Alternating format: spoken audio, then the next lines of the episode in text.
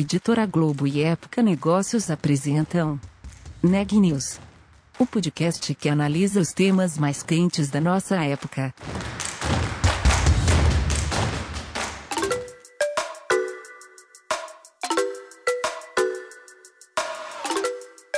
Olá, eu sou Daniela Frabasile, da Época Negócios, e você está ouvindo mais um episódio do Neg News, nossa série de podcasts sobre como navegar e liderar em tempos de incerteza.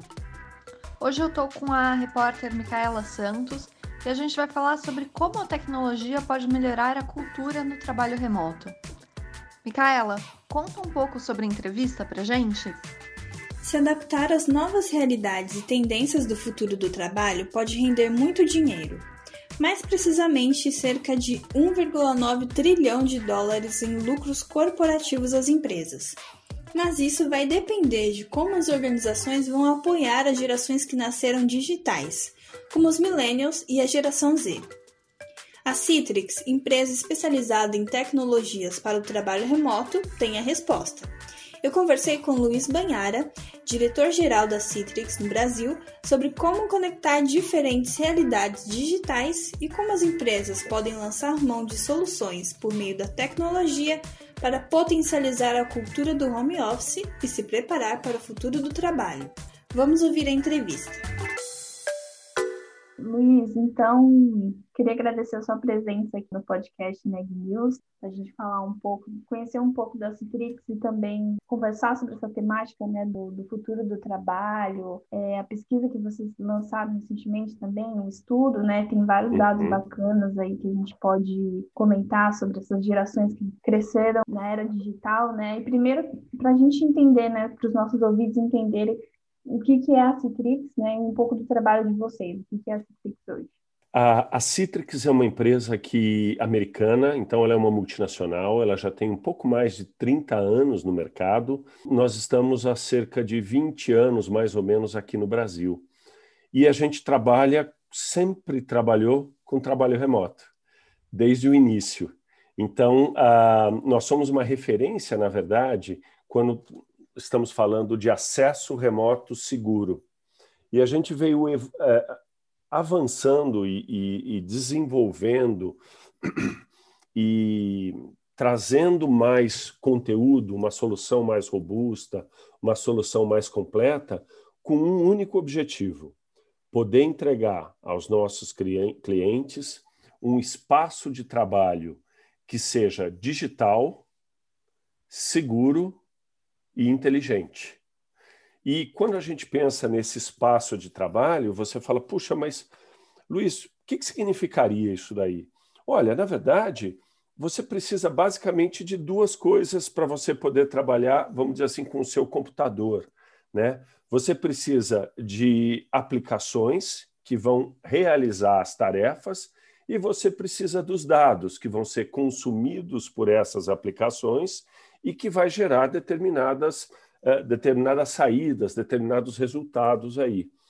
E o que acontece é que hoje em dia, quando a gente pensa um pouquinho mais no mundo corporativo, uh, tem algumas pesquisas que mostram que o usuário corporativo tradicional usa entre 7 a 12 aplicações uh, para fazer o seu trabalho né, diariamente.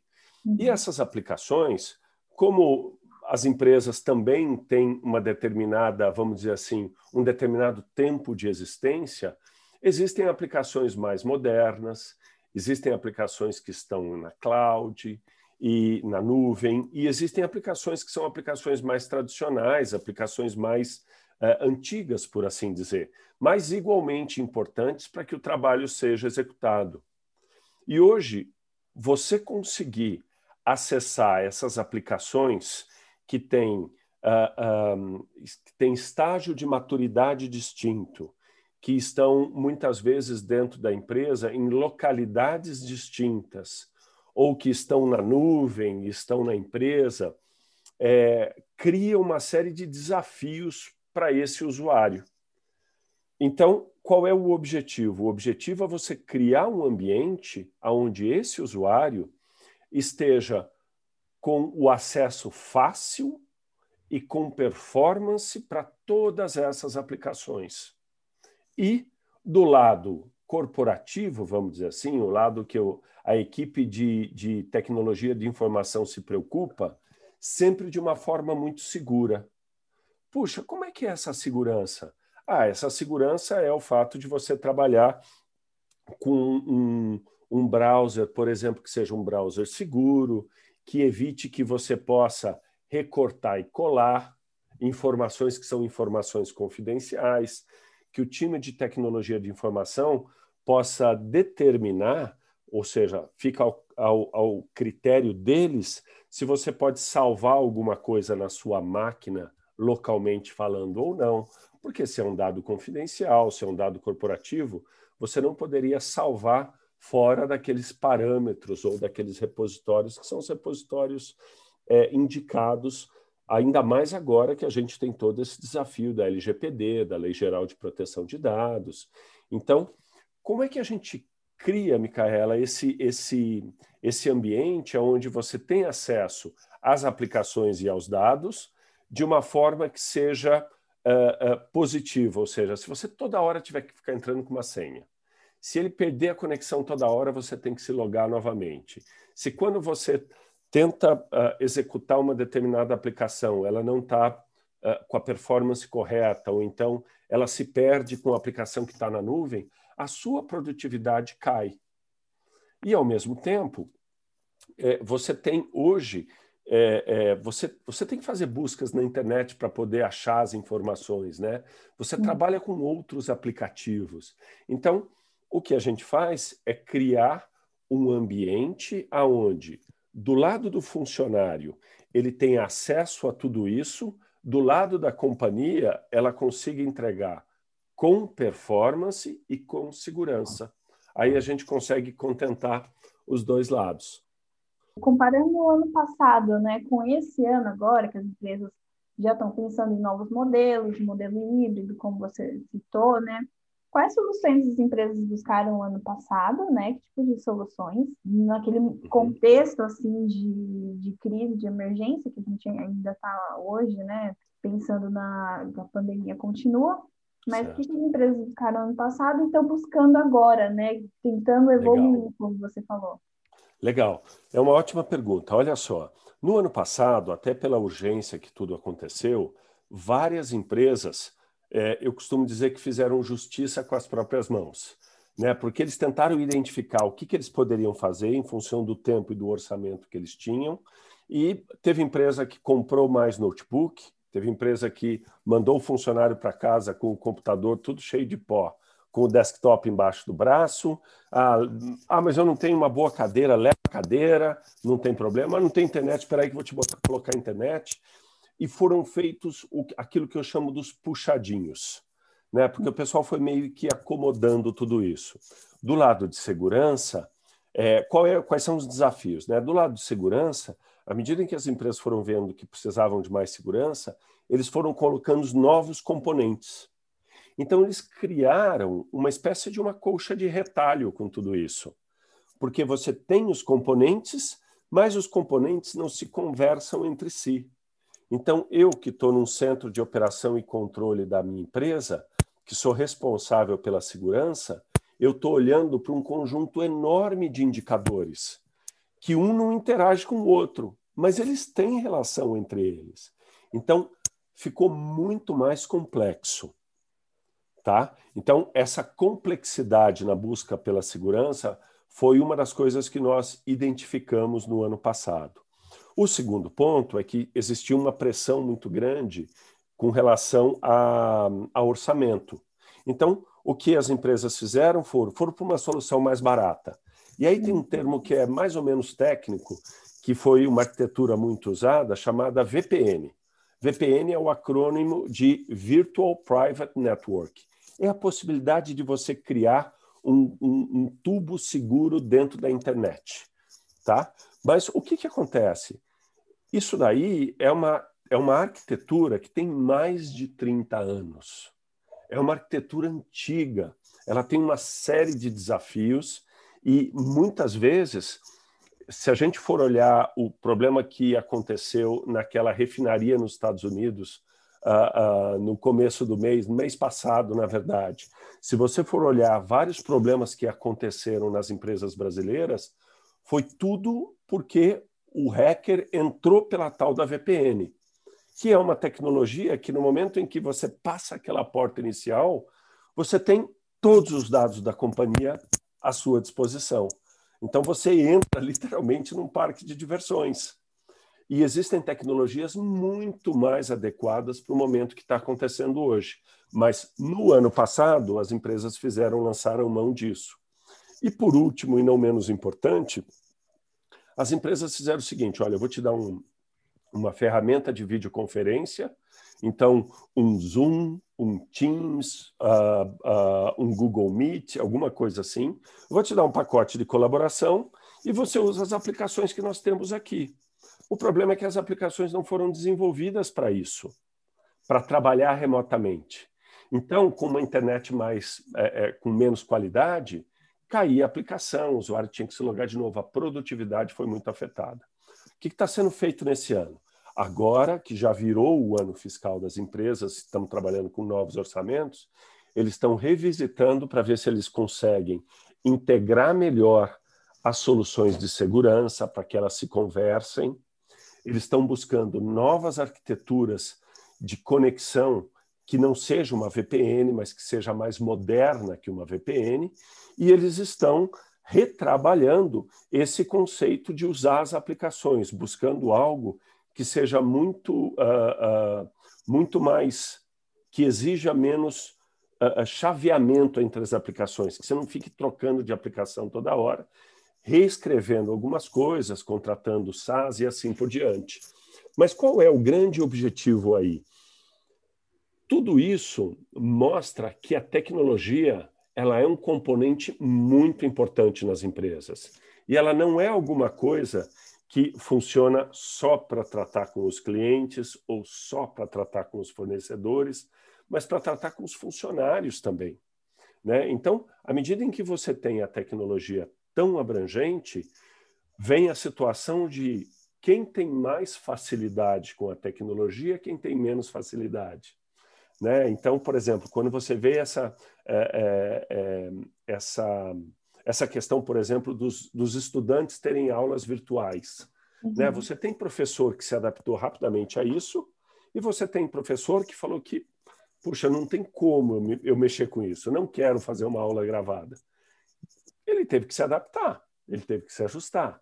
Né? A mesma coisa é, é, acabou acontecendo dentro de diversas empresas de diversos segmentos, porque esse é um momento onde a gente tem praticamente quatro gerações dentro de uma mesma empresa.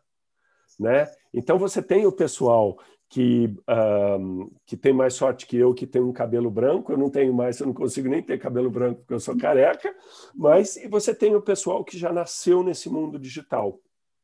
Essa pesquisa que nós fizemos é justamente para poder entender o impacto que esse, que esse que esse público, que essa geração que nasceu no mundo digital consegue trabalhar dentro de um ambiente como esse. E o que a gente viu é que tem uma facilidade muito grande para que eles se resolvam com esses dispositivos, né? Uhum. Para que você consiga, é, quando você fala de, olha, você vai ter que se conectar fisicamente, é, virtualmente no escritório, eles falam, tá ok, vou por onde?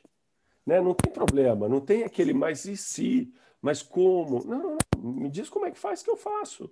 Né? Então, talvez aí um, um papel importante das empresas tenha sido justamente restringir um pouquinho e falar: olha, não dá para você ficar usando o WhatsApp, você vai ter que usar uh, o Zoom, né? não dá para você usar tal ferramenta. Por quê? Porque elas não escalam e aí a experiência seria ruim. Mas é muito interessante que essa pesquisa apontou o seguinte: 90% desses funcionários que nasceram na era digital já não quer retornar em tempo integral para casa. 90%, perdão, para o escritório. Ou uhum. seja, ele até aceita voltar e ter esse modelo híbrido. Mas se você falar para mim, ó, você vai voltar para o escritório e trabalhar só do escritório, não, obrigado. Uhum. Então, quando você imagina alguma coisa desse tipo, quer dizer, uma metade, 51%, quer permanecer trabalhando em casa a maior parte do tempo ou o tempo todo. Tá? Uhum. Então, são números é, bastante significativos aí e que fazem com que as empresas tenham que repensar o processo todo. O que, que a startup gosta? A startup gosta, normalmente, do sangue novo, daquela, daquela energia, daquela ideia nova, de, de fazer aquele, aquele brainstorm todo, olha o que a gente pode fazer, de pensar sem limites. Inovação, então, né? Inovação, né? Então, aí você tem é, muito um espaço de trabalho legal para que essa geração que nasceu na tecnologia trabalhe. Agora, por que, que elas sairiam dessa, dessa? Por que, que elas escolheriam uma empresa mais tradicional ao invés de uma startup? Por essa condição de criatividade que ela teria. Então, a empresa mais tradicional ela precisa criar esse ambiente, porque senão ela vai perder os talentos. Ou, no mínimo, deixar de contratar esses talentos justamente porque ela não consegue oferecer esse ambiente. Então, o que está acontecendo? Você está vendo empresas mais tradicionais nesse momento, depois da pandemia principalmente, é, olhando e repensando essa necessidade do local de trabalho, repensando as ferramentas que estão disponíveis, repensando, inclusive, o fluxo de trabalho para tudo isso. Né? E, e a hora que elas fazem tudo isso, isso é muito interessante, porque a pesquisa apontou que isso é relevante. Né? Redesenhar tudo isso é relevante. E olha que interessante. Quando você imagina essa geração que nasceu no mundo digital, elas olham e falam: olha, eu quero tudo isso ser mais eficiente, porque, porque eu tenho que trabalhar cinco dias por semana? E se eu trabalhar só quatro dias por semana? Eu não conseguiria fazer a mesma carga de trabalho? Né? E, e, e isso daí 17% dos entrevistados disseram o seguinte: eu gostaria de trabalhar quatro dias por semana. Eu não estou dizendo trabalhar menos. Eu estou dizendo fazer a mesma carga de trabalho, mas dedicar só quatro dias por semana, ao invés de cinco dias por semana para o meu trabalho. Como é que a gente consegue oferecer isso daí para eles? Uhum. Porque isso passa a ser um diferencial competitivo. Né? Então, imagina aquela empresa, que é uma empresa mais tradicional, que quer trabalhar e ter esses talentos dessa geração digital, mas que só trabalha dentro do escritório e que uh, trabalha não baseado em tarefas, em jobs, é, é, trabalha baseado no, olha, você tem que fazer uh, ah, 45 desses apontamentos. Por que eu tenho que fazer 45? Não, porque o número é 45. Não, mas e se com 30 apontamentos eu conseguir gerar o mesmo resultado? Não, não, não, não. O número aqui é 45.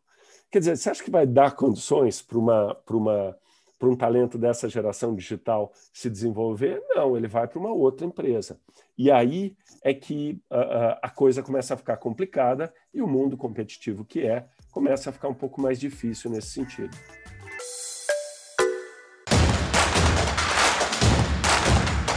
Esse podcast é um oferecimento de Época Negócios. Inspiração para inovar. Não deixe de conferir nossos outros podcasts. Presidente Entrevista Presidente. The Office. E os negócios da nossa época. Ouça, acompanhe, compartilhe. Vamos fazer deste podcast o nosso ponto de encontro.